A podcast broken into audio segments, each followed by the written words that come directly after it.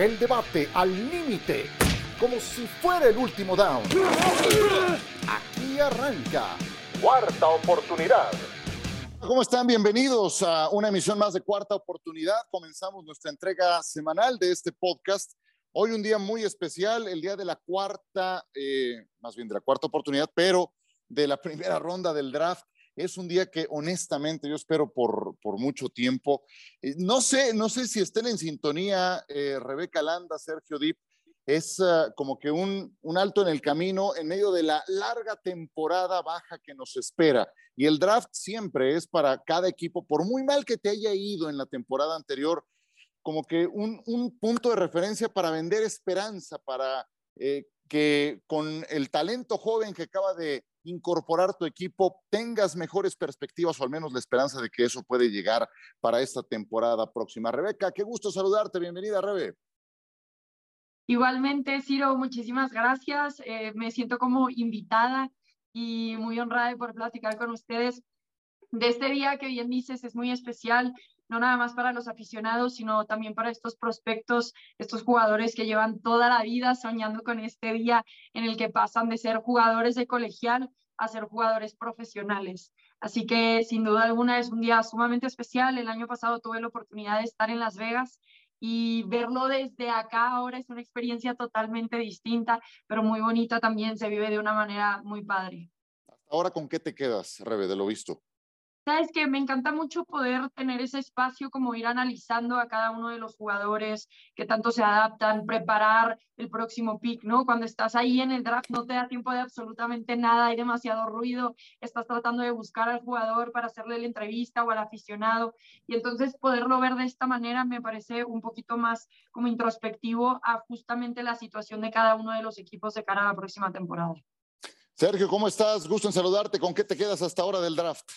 Bien, todo bien. Saludos, compañeros. De acuerdo con la ilusión, eh, con la esperanza que se transmite, que se vende, eh, también con los sueños que se cumplen para los jugadores, convirtiéndose en profesionales, pero no solo se cumplen sus sueños, sino también los de sus familiares, de sus seres queridos, de sus entrenadores. Hay mucho trabajo detrás de cada uno de estos jugadores, los 31 que han sido elegidos este jueves por la noche en Kansas City, más los que faltan de la segunda a la séptima ronda entre eh, viernes y sábado. y con eso y con que por ahora veo a Filadelfia como el gran contendiente de la Nacional, evidentemente vienen de jugar el Super Bowl, pero se han fortalecido en esta primera ronda. Ya entraremos en los detalles, pero muy bien eh, lo de los Eagles. Me gusta mucho lo que ha hecho Filadelfia. Por supuesto, Filadelfia además con dos selecciones de primera ronda eso me parece algo muy relevante para un equipo que fue campeón de la conferencia nacional. Y precisamente lo que viviste el año pasado, Rebe, en el draft de Las Vegas, pues nos deja una gran lección. El llamado Mr. Irrelevant terminó siendo muy relevante, como eh, ocurrió en la última temporada con Brock Purdy, lo cual nos lleva a la reflexión de que cada pick nos puede entregar alguna sorpresa depende de muchas cosas que hoy no podemos imaginar. Pero bueno, antes de este día tan importante, tuvimos eh, dos noticias muy importantes. Finalmente se concretó lo de Aaron Rodgers al equipo de los Green Bay Packers y también este mismo jueves fue oficial el nuevo contrato para Lamar Jackson por cinco años, que lo convierten en el jugador mejor pagado de la NFL, superando inclusive el acuerdo que había eh, tenido con Filadelfia Jalen Hurts. Comencemos primero con Rodgers. Rebe, ¿con qué te quedas de la firma de Rodgers y lo que pagaron los Jets para terminar llevándoselo? Mira, la verdad creo que fue una negociación bastante buena para los Packers, sabiendo que no había eh, tantos apostadores por Aaron Rodgers y que era claro que tenían solamente una persona con quien negociar. Ahora, la respuesta de quién acaba ganando y qué también les va se va a dar con el tiempo, ¿no? Siempre tal vez nos adelantamos un poco a calificar qué es lo que acaba sucediendo, pero creo que sí, Aaron Rodgers pone a este equipo en la lupa, que es lo que se espera totalmente. Este equipo llega postemporada, que tienen el material para hacerlo por el talento joven que acaban obteniendo la temporada pasada porque llegan ya con posibilidades de estar en postemporada. Creo que es una buena apuesta, pero también yo por experiencia propia, por lo que sucedió con los Broncos de Denver la temporada pasada, no puedo decir, bueno, la llegada de un coreback excepcional te va a sacar adelante el equipo, ¿no? Nunca realmente se sabe. Ahora, lo que sí es cierto es que llega a unos Jets que tienen a Robert Saleh, sabemos que es un head coach ya cimentado dentro de la NFL con ese rol. En su coordinador ofensivo está Nathaniel Hackett, alguien con el que ya ha trabajado, que se conoce bien. Entonces, muchas de estas preguntas que quizá existían con Russell Wilson y los Broncos de Denver tal vez no son la situación aquí con los Jets. Me parece hasta eso justo porque va a depender también del resultado de Aaron Rodgers y qué tanto juegue si van a acabar entregando una selección más de primera ronda. Y me gusta que sea por ahí la situación que, que, que, no hayan entregado la casa completa. Me explico, comparando con otras selecciones y con otros canjes que hemos visto recientemente por corebacks estelares, como lo que es Aaron Rodgers. Y también depende un poco de qué tantos años juegue Aaron Rodgers, porque cuando hablábamos recién de la posibilidad de que se fuera a los Jets, algo que yo dije es, si yo fuera a los Jets estaría preocupada, porque este jugador está cada año amenazando con que se retira o no se retira. Y si el próximo año se acaba retirando, entonces tal vez lo que pagan es mucho, pero solo el futuro nos, nos acabará resolviendo quién acaba realmente ganando en este canje o si los dos equipos salieron ganones. Sí, yo esperaría, Sergio, un cambio de aires para Rodgers que se traduzca en, en, buenos resultados. Digo, ya vimos que es un tipo que a estas alturas de su carrera puede seguir entregando temporadas consecutivas de jugador más valioso. Lo que sí creo que ya produce un efecto, un impacto para la próxima temporada es el hecho de que los Jets Después de esta negociación con Green Bay y los turnos que tuvieron que bajar, dos concretamente en la primera ronda, ya no alcanzaron el liniero ofensivo que buscaban, de tal forma que pudieran proveerle a Rodgers de alguien de ese nivel para protegerlo que creo que es una encomienda muy importante. Y entonces en el turno 15, los Jets de Nueva York terminan llevándose a otro linebacker externo, otra ala defensiva, Will McDonald, procedente de Iowa State. Eso yo creo que ya eh, trayéndolo al, al primer día del draft ya produce un primer impacto con unos Jets que seguramente habrían tomado, si hubieran estado dos turnos antes, algún liniero ofensivo y terminaron yéndose por linebacker. Sí, no hay duda en que Aaron Rodgers es un histórico que va a terminar en el Salón de la Fama, que es uno de los quarterbacks más talentosos de todos los tiempos en la NFL. Pero para mí, Rodgers cometió un error yéndose a los Jets de Nueva York y no tanto por el equipo, sino por la división. Aaron Rodgers se acaba de meter en una división en la que Buffalo con Josh Allen lleva años siendo contendientes son súper talentosos en ambos lados del balón y en algún momento van a poder dar ese salto de calidad. Error número uno. Error número dos, Miami va en ascenso. Los Dolphins parecen ser un equipo serio que eventualmente competirá en playoffs. Y tercer error, aunque New England deja muchas dudas desde que se va Tom Brady y se han perdido la postemporada en dos de los últimos tres años, siguen teniendo a Bill Belichick. Por si fuera poco la división en la que se metió Aaron Rodgers, se va a la conferencia en la que están los mejores equipos de la liga. No hay duda de que en la conferencia americana están los mejores quarterbacks y los equipos como más serios, más completos, por mencionar a un par de equipos más fuera de su división los Bengals de Joe Burrow y los Chiefs de Patrick Mahomes. Entonces, para mí, Aaron Rodgers se equivoca y yo entiendo la emoción de los Jets que llevan años dando lástima. Tienen a un quarterback salón de la fama, que por cierto, solo en medio de todo su talento ha llegado a un Super Bowl en su carrera. Uno, y fue en el 2011. Así que 12 años después tienen a Aaron Rodgers, cerca de los 40. Buena suerte para los Jets y el liderazgo de Aaron Rodgers. Te vas a la conferencia americana donde está Burrow, Mahomes, Herbert, Lamar Jackson, que acaba de renovar contrato con eh, Baltimore. Ahora hablamos del tema. Trevor Lawrence, que va en ascenso, Josh Allen, que lleva en ascenso hace un buen rato. Entonces, eh, ahí los, nada más los boletos para la postemporada están competitísimos en la conferencia americana. Llega un equipo con una gran defensiva, con mucho talento joven, ya incrustó por ahí a un par de sus eh, amigotes, si quiere, seguramente algo más. Yo tengo muchas dudas también de Rodgers que a los 39 pueda competir con estos jóvenes que además traen, entre otras cosas, muchas ganas de estar con sus compañeros, de ganar química con sus receptores, de estar en los campamentos de pretemporada, algo que no siempre se daba de manera natural con un Aaron Rodgers al que parecía que había que convencerlo para tal fin en esta temporada. Y bueno, seguimos agregando Rebe a Lamar Jackson entre los quarterbacks de la conferencia americana porque eh, pues esto nos tiene que servir también para acordarnos en el futuro cuando se diga o se publiquen X cantidad de cosas, cuánto se habló de Lamar Jackson, que pidió su cambio, que estaba indignado, que qué sé yo, ya renovó. Con dinero se arreglan muchas cosas en la NFL. Tuvo que ceder en una de sus condiciones. Él quería un contrato 100% garantizado. Eso no iba a ocurrir en, en adelante pero termina siendo el coreback mejor pagado de la NFL. Entonces, Lamar Jackson, digamos que termina saliéndose con la suya, ¿sería ese el encabezado de todo esto? Creo que de cierta forma sí, porque alguna parte de esta negociación la acaba ganando, entendiendo también que lo que acaba pasando con el contrato de, de Sean Watson era algo que no debió de haber pasado nunca en la NFL y todos los equipos lo sabían y los jugadores lo sabían y que nadie más iba a volver a caer en esa trampa de alimentar a los corebacks de esa manera diciendo te voy a dar totalmente el dinero garantizado.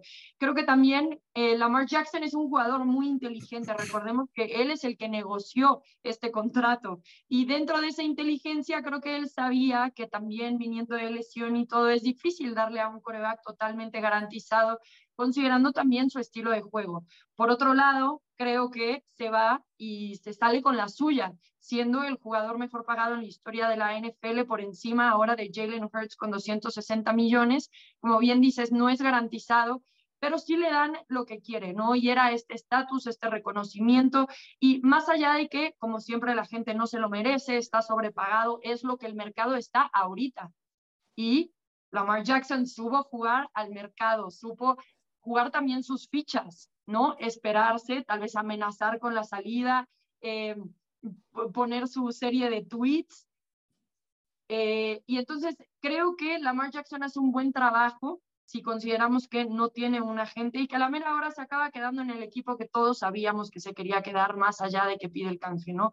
Ahora también recibe ayuda en el draft, le acaban dando más herramientas después de la inversión que acaba haciendo el día de hoy Baltimore. Así que creo que Lamar Jackson gana, también los Baltimore Ravens ganan, porque le acaban pagando tantito más de lo que las Águilas de Filadelfia le pagaron.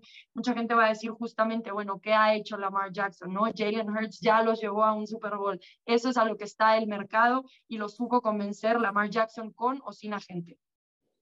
Correcto. Lamar Jackson se queda en Baltimore entonces, Sergio, ¿cómo lo ves?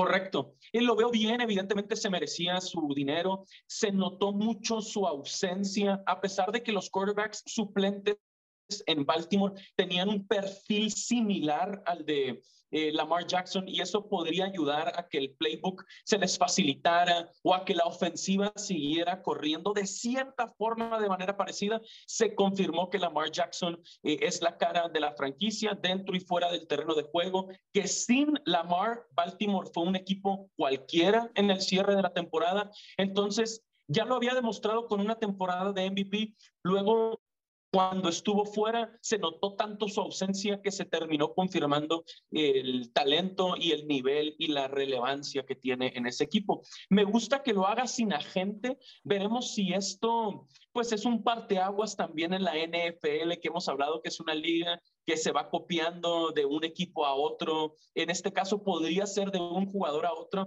Leía que Lamar Jackson se ahorró, por decirlo de alguna forma, entre 8 y 10 millones de dólares bajita la mano por negociar él mismo. Eh, con el equipo de Baltimore, que a la hora que él no tiene agente, no le tiene que entregar un porcentaje a nadie más y se ahorra 8 o se queda con 8 o 10 millones de dólares. Tengo ganas de ver si eso lo empiezan a imitar algunos otros jugadores que necesitan ser igual de talentosos que Lamar, pero que la opción está ahí y lo veo contento en redes sociales, lo veo feliz, dejando claro que los próximos cinco años, lo dijo como cinco veces en un video de 30 segundos, por los próximos cinco años, por los próximos cinco años. Entonces, bueno, ahí está, se queda y se le ve feliz, se nota que que está contento con el acuerdo al que él mismo llegó. Bueno, y es que la última temporada jugó eh, con el riesgo de que su contrato terminaba y quedó clara su valía. Baltimore sin Lamar Jackson no promedió más de 15 puntos y me tocó hacer varios partidos en la recta final de la campaña en los que Lamar no estaba y te das cuenta que pueden parecerse mucho él y Tyler Huntley, pero la cuota de talento es la que te marca una diferencia. Por eso hay titulares y hay suplentes y claramente estaba dos o tres peldaños muy por encima Lamar Jackson del suplente. Ojo también durante todo este proceso, eh, él era agente libre Em, y tenía la etiqueta de jugador franquicia no exclusivo, con lo cual cualquier otro equipo pudo haberse acercado y ponerle una oferta sobre la mesa. Nadie lo hizo. Y eso creo que también nos lleva a, lo que decía hace un momento Rebe. O sea, lo que hizo Cleveland la temporada pasada fue una barbaridad que nadie más va a volver a hacer. Y precisamente por eso mismo es que creo que nadie se acercó a darle un ofrecimiento a Lamar Jackson. No porque no sea bueno, no porque nadie lo quiera tener en su equipo, sino porque nadie iba a poner una oferta semejante que se convirtiera en un precedente que se viera replicado por otro equipo en la liga. Entonces, pues qué bueno que se queda contento porque creo que es un jugador que eh, hace un match perfecto con el equipo de Baltimore, está adaptado y ahí es donde mejor puede estar. No sé si tengan algo más que agregar de estos dos temas antes de irnos a una pausa y regresar con todo lo que dejó la primera ronda del draft que está en los libros, que es oficial y que ha dado la patada inicial para este día de reclutamiento en un gran fin de semana en Kansas City. ¿Algo que quieran agregar de estos dos temas que tanto se hablaron y que finalmente tuvieron humo blanco esta semana? Bueno, nada, pues parece que se acaban estas dos novelas que nos han tenido ya desde hace varios años con Aaron Rodgers, ¿no? Y este año pasado eh, con lo de Lamar Jackson. Podemos ahora sí enfocarnos en fútbol americano, en qué sucederá con estos equipos, especialmente la mira de los Jets y la nueva cara que le da justamente Aaron Rodgers, ¿no? La esperanza, saludos por cierto, ahí también Erra, que yo creo que ha de ser tipo la mejor semana de su vida, Oye, estaba viendo un dato, la comparación de quarterbacks, lo que ha entregado Aaron Rodgers en su carrera y lo que han entregado todos los quarterbacks en la historia de los Jets. Rodgers ha sido cuatro veces jugador más valioso. Ningún quarterback de los Jets lo ha sido en la historia. Rodgers ha sido cuatro veces primer equipo All Pro. Solamente una vez un quarterback de los Jets lo fue, que fue Joe Namath, y eso fue en 1968. Entonces, estamos hablando de, de de un equipo que le ha pasado muy mal tradicionalmente. Y entonces, pues eh, ahora los tenemos con esto, lo que le quede de combustible, con el antecedente de lo que ocurrió con Tom Brady en su última estancia con el equipo de Tampa Bay. Sergio, ¿querías agregar algo más? Diría que entiendo toda la expectativa, todo el hype y todo el ruido que ha hecho el movimiento.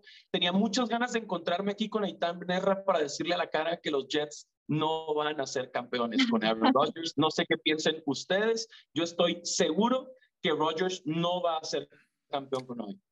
Yo estoy de acuerdo contigo que la situación está muy difícil para él, pero sí puedo entender también la ilusión, como bien dices, más si después él sale en rueda de prensa a decir vamos a ganar un Super Bowl. Entonces, eh, es difícil, obviamente, con de toda la emoción eh, para ellos como discernir Em, lo puedo entender, pero estoy de acuerdo contigo que ha llegado no nada más a una conferencia completamente retadora, sino que específicamente a una división que tiene grandes equipos y que parece que cada vez más va a la alza.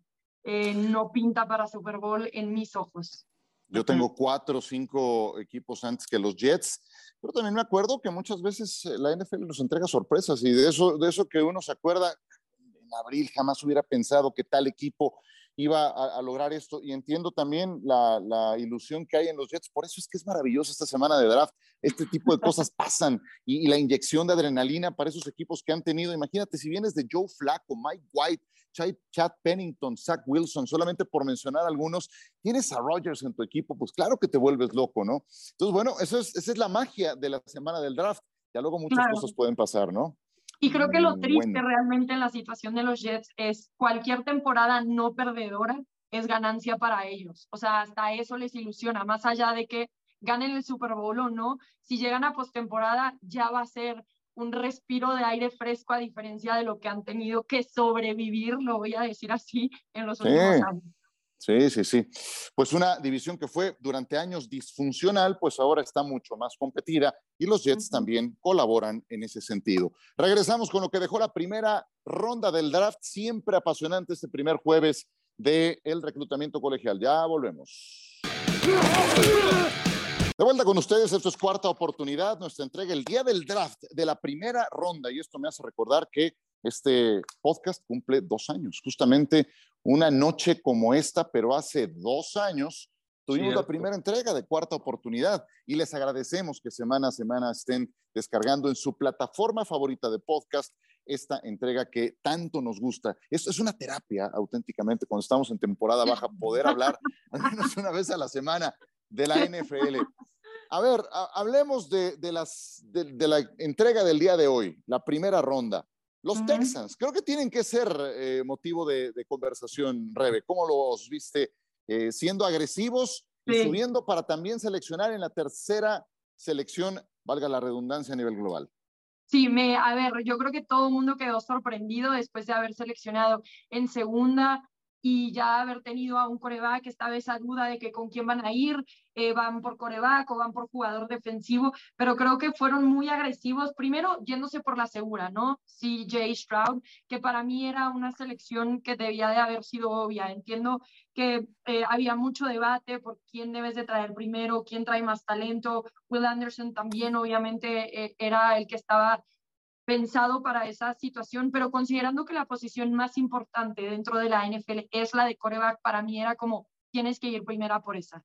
Esa es tu prioridad y siempre debe de serlo en esta era en la que estamos viviendo el fútbol americano. Pero después me encantó lo agresivos que fueron, también sabiendo que tenían suficientes elecciones en el draft como para moverse, negociar. No perdieron demasiado, tampoco todavía tienen selecciones de primera ronda en el próximo año. Es decir, no perdieron tanto, pero sí supieron utilizar bien las elecciones que tenían en este draft y se van ahora con esa tercera selección a seleccionar Will Anderson Jr., ¿no? Haciendo el caje exactamente con los Cardenales de Arizona. Me gusta muchísimo lo que hacen, también tratando de darle vuelta a esto que siento que puede ser un punto de inflexión después de la gran caída que tuvo este equipo con el manejo de Bill O'Brien. Y entonces siento que aquí puede ser como, ok, ya está, dejamos ese pasado atrás llegamos a lo más bajo que podemos llegar y ahora vamos para arriba apostando por todo, tratando de darle también herramientas a su nuevo entrenador en jefe, que muchas dudas Muchas veces esa fue la duda, ¿no? Con los tejanos, como que, ok, siguen cambiando y cambiando de entrenador en jefe, pero qué tanto talento tiene, qué tanto están apostando también por el equipo. Y creo que ahora se ve ese ligero cambio, por lo menos en la mentalidad por parte de los tejanos. A mí me, me emocionó mucho lo que hicieron hoy. Yo los pongo como uno de los ganadores, porque ¿quién estaría pensando que se llevan la segunda y la tercera selección cuando ellos realmente tenían, me parece, hasta la decimosegunda? Y se van con los dos jugadores que todos pensábamos que podrían seleccionar. No tuvieron que escoger uno o el otro, sino que salieron ganones y terminaron con ambos. Felicidades a los Tejanos de Houston. Creo que es un gran inicio para darle vuelta a esta franquicia. Sí, tienes que ser agresivo, ¿no? Cuando te ha ido tan mal, eh, Sergio. Los Texans dejan ahí su, su marca de Miko Ryans con ese jugador al que toman en el tercer turno y también los Panthers eh, escucho tu opinión de la primera selección global de unos Panthers que también fueron agresivos y que para tener la primera selección global tuvieron que negociar días antes con el equipo de Chicago. Sí, correcto. Tienen a Bryce Young en medio de las dudas de su tamaño, de su físico, de su estatura, etcétera a unas horas de la primera ronda del draft, Bryce Young me parece cierra la conversación a su manera y lo hace de gran forma diciendo, no puedo crecer, yo ya no voy a estar más grande. Mide un 80, 5 eh, 78. Exacto, cuando mucho, correcto. Y entonces, esas, esas son las dudas, porque el talento está ahí, el liderazgo está ahí, lo que puede hacer con el brazo y con las piernas está ahí. El físico no lo puede cambiar, lo pueden, lo pueden eh, digamos, eh, embarnecer un poco físicamente, que pasa muchas veces en la NFL con las pesas, con la alimentación, con la suplementación, con el descanso, etcétera, pero la talla, la estatura no va a cambiar. Toda la carrera de Drew Brees, por ejemplo, yo escuché dudas de su, de su tamaño, sobre todo al inicio estando en San Diego. Y, y Drew Brees es todavía dos pulgadas más alto que el ahora quarterback de Carolina. Hoy veía los números. Y a ver, Bryce Young le da esperanza a la franquicia, por supuesto. Parece ser ese quarterback que han estado esperando desde que Cam Newton tuvo su temporada MVP, que jugó el Super Bowl 50 y que lo perdió contra Denver. A partir de ahí, eh, muchas más dudas que certezas en la organización. Ahí están los Panthers tomando a Bryce Young. Oye, hablando de estatura, eh, vi una fotografía donde Roger Goodell, nada más para ponerlo en referencia, es más alto que Bryce Young. El comisionado de la NFL es más alto que la primera selección del draft del 2023. Bueno, yo mido un 80, o sea, no sé. Tú también eres más, alto. Sí, yo también soy un poco más alto, pero es tipo Kyler Murray, tipo Russell Wilson, inclusive eh, lo que hace un momento decía Sergio de, de, embarnecer, de hacerlo más fuerte, sí es algo importante, es un juego muy violento y, y, eso ha ido creciendo conforme han avanzado eh, los años y los atletas se hacen más fuertes, más rápidos, las colisiones son más duras. Y entonces, vean el tema Tua Tagovailoa. Tua es también más alto que Bryce Young y si quieres durabilidad, disponibilidad de un mariscal de campo, necesitas que esté bien armado, bien capacitado para soportar lo que le viene por delante, ¿no? Eso en relación a los primeros turnos. Yo nada más agregaría del tema Texan seleccionando dos y tres a nivel global. Es la tercera vez que un equipo tiene dos selecciones entre los tres primeros turnos a nivel global. Ocurrió en el 2000 con Washington, la Barry Arrington y Chris Samuels, un linebacker y un tackle ofensivo, les fue más o menos. Y los Colts en el 92, ahí sí fueron un petardo, tomaron dos defensivos, un tackle, Steven Mann y Quentin Coriat en el segundo turno a nivel global, un linebacker, y la verdad es que a Indianapolis le fue muy mal con esos dos jugadores. Vamos a ver cómo le va a Houston. A ver, ¿qué decimos de los Pittsburgh Steelers? Necesitaban línea ofensiva, Rebe, para darle a su quarterback, a Kenny Pickett. La línea ofensiva de Pittsburgh fue un desastre la temporada pasada, pero ya no alcanzaron a llevarse alguno de los dos, tres principales tackles ofensivos.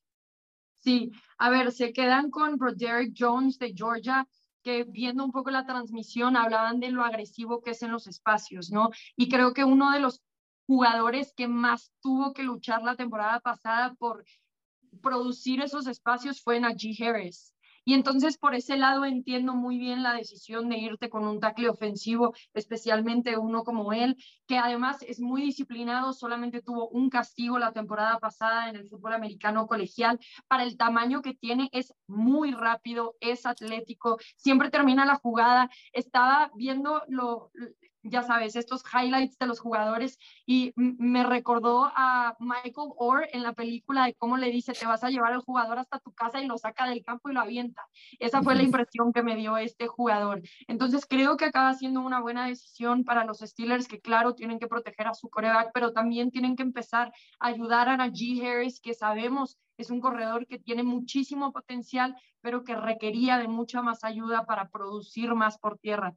Así que me acaba gustando la decisión, más allá obviamente de que no fue eh, de los mejores eh, linieros ofensivos que estaban disponibles, se fueron varios antes de él, por lo menos dos, me parece que tres.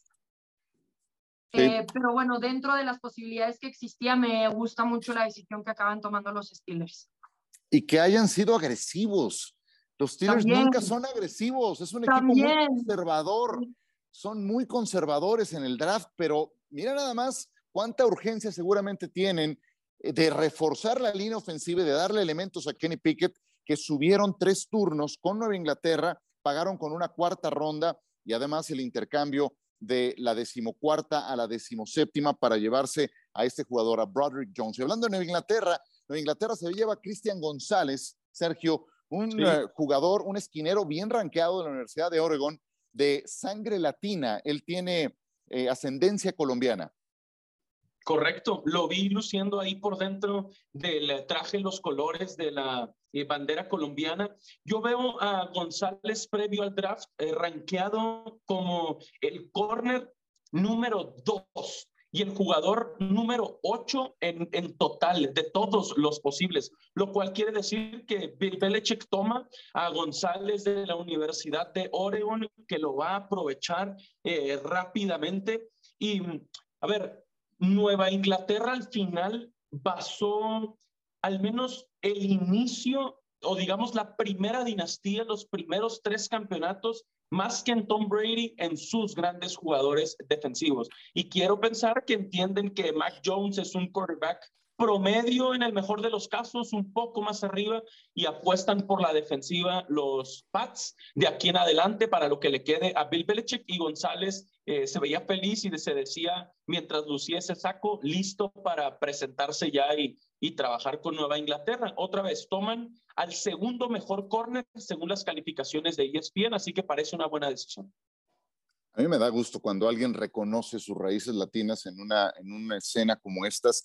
Y sí, de, de reconocerse lo de Cristian González, vamos a ver qué tal resulta ya en la NFL. Tengo dos temas más que agregar antes de algo que ustedes quieran también poner sobre la mesa y terminar esta, esta emisión de cuarta oportunidad. Una tiene que ver, Rebe, con los quarterbacks. Tres de primera ronda. Ya hablamos de Bryce Young, ya hablamos de CJ Stroud. También se fue Anthony Richardson a Indianapolis y le tocó a Levis, Will Levis de Kentucky, pues ver pasar toda la primera ronda en el Green Room algo que me hizo recordar lo que le pasó a Aaron Rodgers cuando llegó a la NFL. Rodgers iba a ir primero global y se terminó yendo en el turno 23, si no me falla la memoria, pero lo, lo incómodo que estaba Rodgers en aquella ocasión, pues ahí queda y es algo que te marca para toda su carrera y ahora le ocurre a este quarterback de la Universidad de Kentucky. Como sea, tres de primera ronda ya son más de lo que entregó toda la primera ronda del año pasado con Kenny Pickett nada más.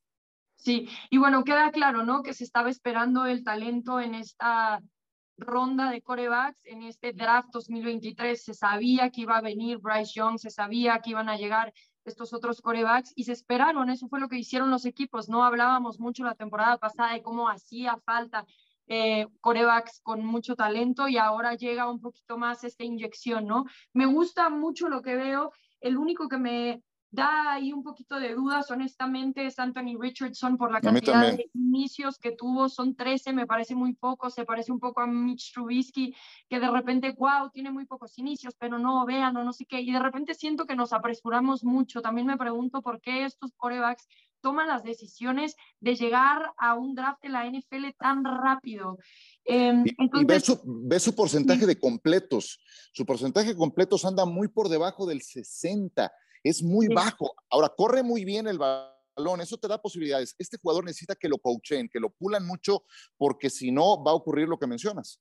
Claro, y lo, lo que pasa aquí es que llega un equipo como los Colts que no sé si van a tener el tiempo para desarrollarlo, ¿no? Ahora Frank Reich es un entrenador, perdón, Frank Reich ya ni siquiera está ahí.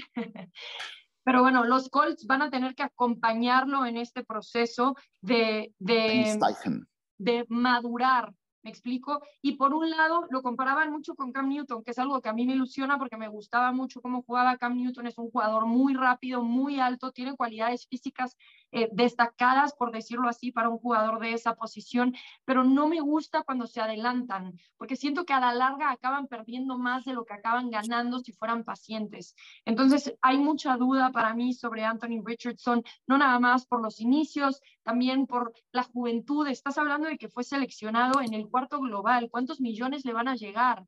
Y apenas es un chiquito, como todos los que están llegando a este edad, pero unos más que otros, ¿no? Y entonces, esa es la única decisión en cuanto a los corebacks que no me gusta del todo y que tal vez hace todavía más difícil ese trago para los corebacks que se tuvieron que quedar y esperar para la siguiente ronda. Sí, y te quiero preguntar, Sergio, por un corredor de bola posición muy castigada en la actualidad en la NFL. Hemos pasado primeras rondas completas sin que se ha tomado un running back en eh, un día de draft. Pues ahora Atlanta toma Bijan Robinson en el octavo turno.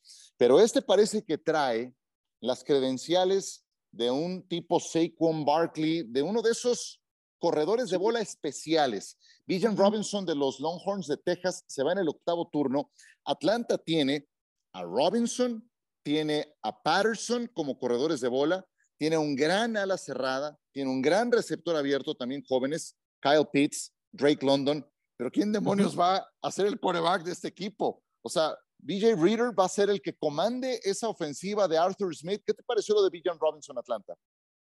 Me gusta que se atrevan los Falcons leo que Robinson es un corredor que no habíamos visto en el draft desde Saquon Barkley en el 2018. Funcionó lo de Barkley, novato ofensivo del año con los Giants en su primera temporada, calificado como el segundo mejor jugador de toda esta generación según ESPN. La calificación de 96 rozando el 100 es espectacular. Entonces, me gusta que, que lo haya tomado Atlanta, pero el tema con los Falcons es que en esta liga de quarterbacks, la duda sigue siendo esa. No importa cuántas herramientas tengas alrededor, si no tienes a un buen quarterback, no vas a competir. Si no tienes a un gran quarterback, no vas a ganar. Entonces, me gusta lo de Robinson, que todo lo que escuché una vez que lo seleccionaron es que además de ser un tremendo atleta, dicen es un extraordinario como joven se cansaron de hablar de su, de su madurez. Y eso dice mucho porque los conocen, porque los sienten, porque los tratan. Y eso también es importante porque sabemos que, que el talento no lo es todo. Así que hablan muy bien de Bijan Robinson y él, él se ve encantado, obviamente. Muy bien. Pues antes de terminar, quiero escuchar algo de lo que no hayamos hablado, Rebe. Algo que creas que sea conveniente poner sobre la mesa de lo que hemos visto en esta primera ronda. Yo lo tengo muy claro, y estoy seguro que alguno de ustedes también lo va a, decir. Em, ¿Con qué más te quedas? te quiero decir que empieces tú, pero... Ah, con mucho gusto. Filadelfia, Filadelfia, no puede ser. O sea, este equipo fue el que logró más capturas de coreback la temporada pasada y Filadelfia se llevó a Jalen Carter, tackle defensivo, que además se va a juntar con el que fue su excompañero en la Universidad de Georgia, además de que tomaron después en su segundo pick de la primera ronda a otro defensivo de la Universidad de Georgia, a Nolan Smith.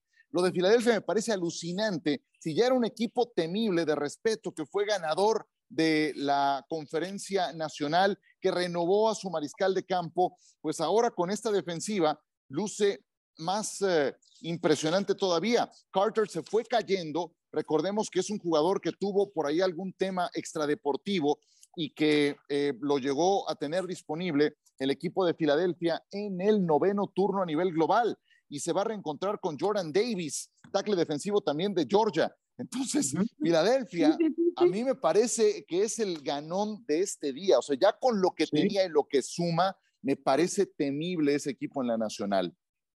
Y llegan dos jugadores de muchísimo talento, ¿no? Lo que mencionas, en dos drafts consecutivos venía Georgia de ganar el campeonato nacional y después acaba pasando exactamente lo mismo en este próximo draft. Llegan jugadores de muchísimo talento y también reconocerles que más allá de que acabaron como subcampeones de la NFL, tuvieron dos selecciones del draft.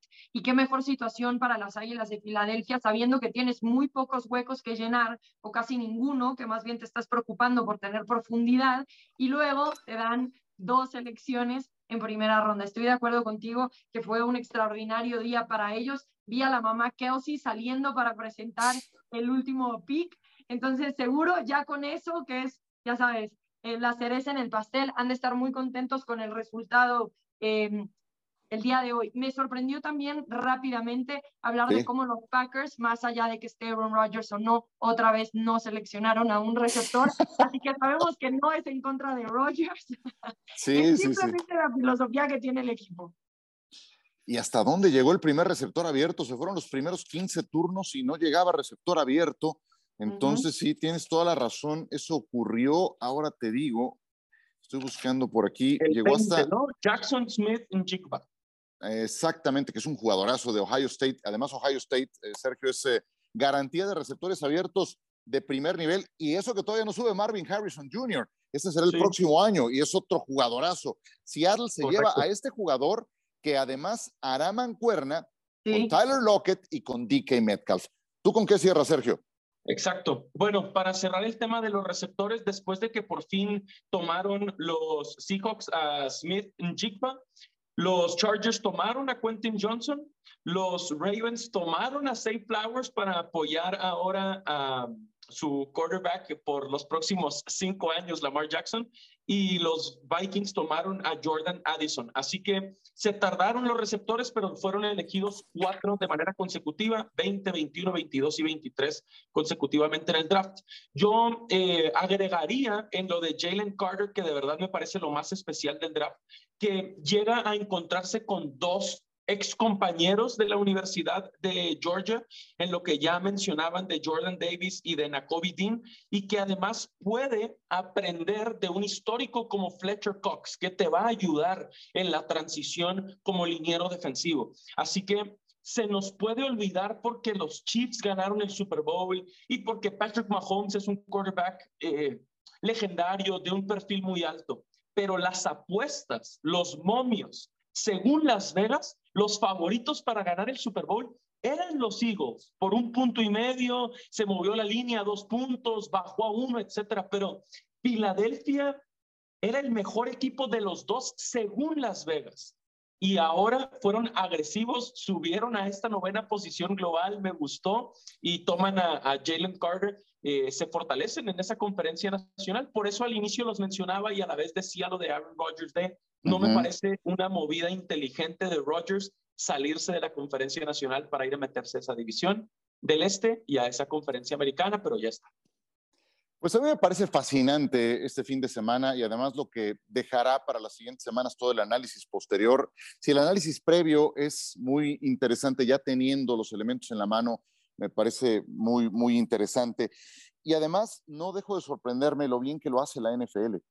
En los 80, 90, esto lo hacían en eh, un salón de un hotel en Nueva York. Martes y miércoles. Exacto, sí, sí, sí. Eh, después lo llevaron a Radio City Music Hall, ya le pusieron un poquito de más caché, lo levantaron más también en Nueva York. Y ahora lo hacen itinerante y montan un show.